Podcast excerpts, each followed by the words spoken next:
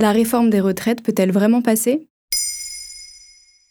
Merci d'avoir posé la question. C'est le début du bras de fer parlementaire. Le 6 février 2023 débutent les débats sur la réforme des retraites à l'Assemblée nationale. Les députés de tous bords ont jusqu'au 16 février pour examiner en profondeur le texte proposé par la Première ministre Elisabeth Borne et son gouvernement. Normalement, le vote final a lieu à l'Assemblée le 17 février 2023. Et comment la majorité compte-t-elle faire passer le texte? Le gouvernement et les députés de la majorité présidentielle du Parti Renaissance ont plusieurs leviers. D'abord, le groupe Renaissance compte 170 députés. Il est allié au parti du Modem, dirigé par François Bayrou, et au parti Horizon, présidé par l'ancien Premier ministre Édouard Philippe. Ainsi, la coalition présidentielle est composée de 250 députés, mais il y a 577 sièges à l'Assemblée nationale.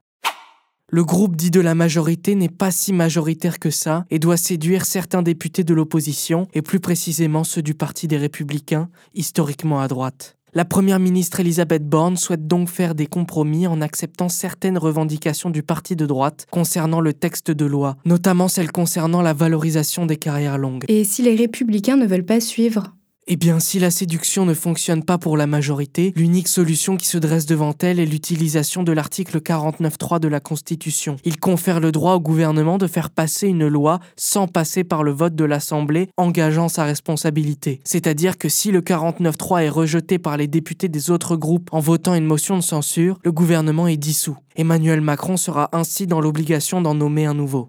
Mais que compte faire l'opposition pour rejeter le texte?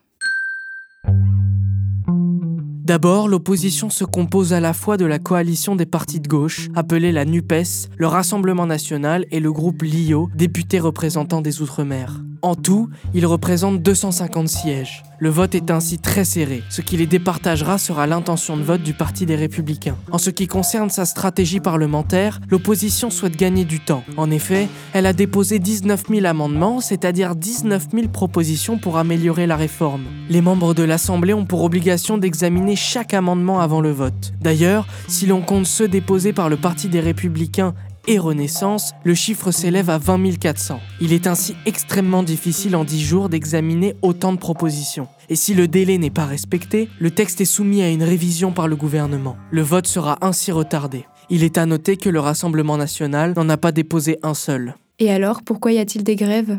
Eh bien, c'est l'autre moyen de pression de l'opposition. Historiquement, les mobilisations syndicales d'une telle ampleur ont contraint les gouvernements successifs à abandonner leurs réformes. Cela a été le cas en 1995 avec la réforme des retraites proposée par le Premier ministre de droite Alain Juppé et surtout en 2020. En effet, la mobilisation avait permis de faire abandonner la première version du projet de réforme des retraites du gouvernement Macron, remise sur le tapis cette année. Pour conclure, un sondage réalisé par BFM TV auprès des parlementaires le 6 février 2023 indique que 183 députés se déclarent certains de voter favorablement pour cette réforme, pour une majorité absolue fixée à 289 voix.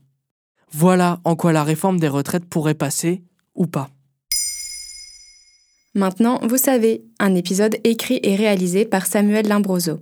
Ce podcast est disponible sur toutes les plateformes audio. Et si cet épisode vous a plu, n'hésitez pas à laisser des commentaires ou des étoiles sur vos applis de podcast préférés.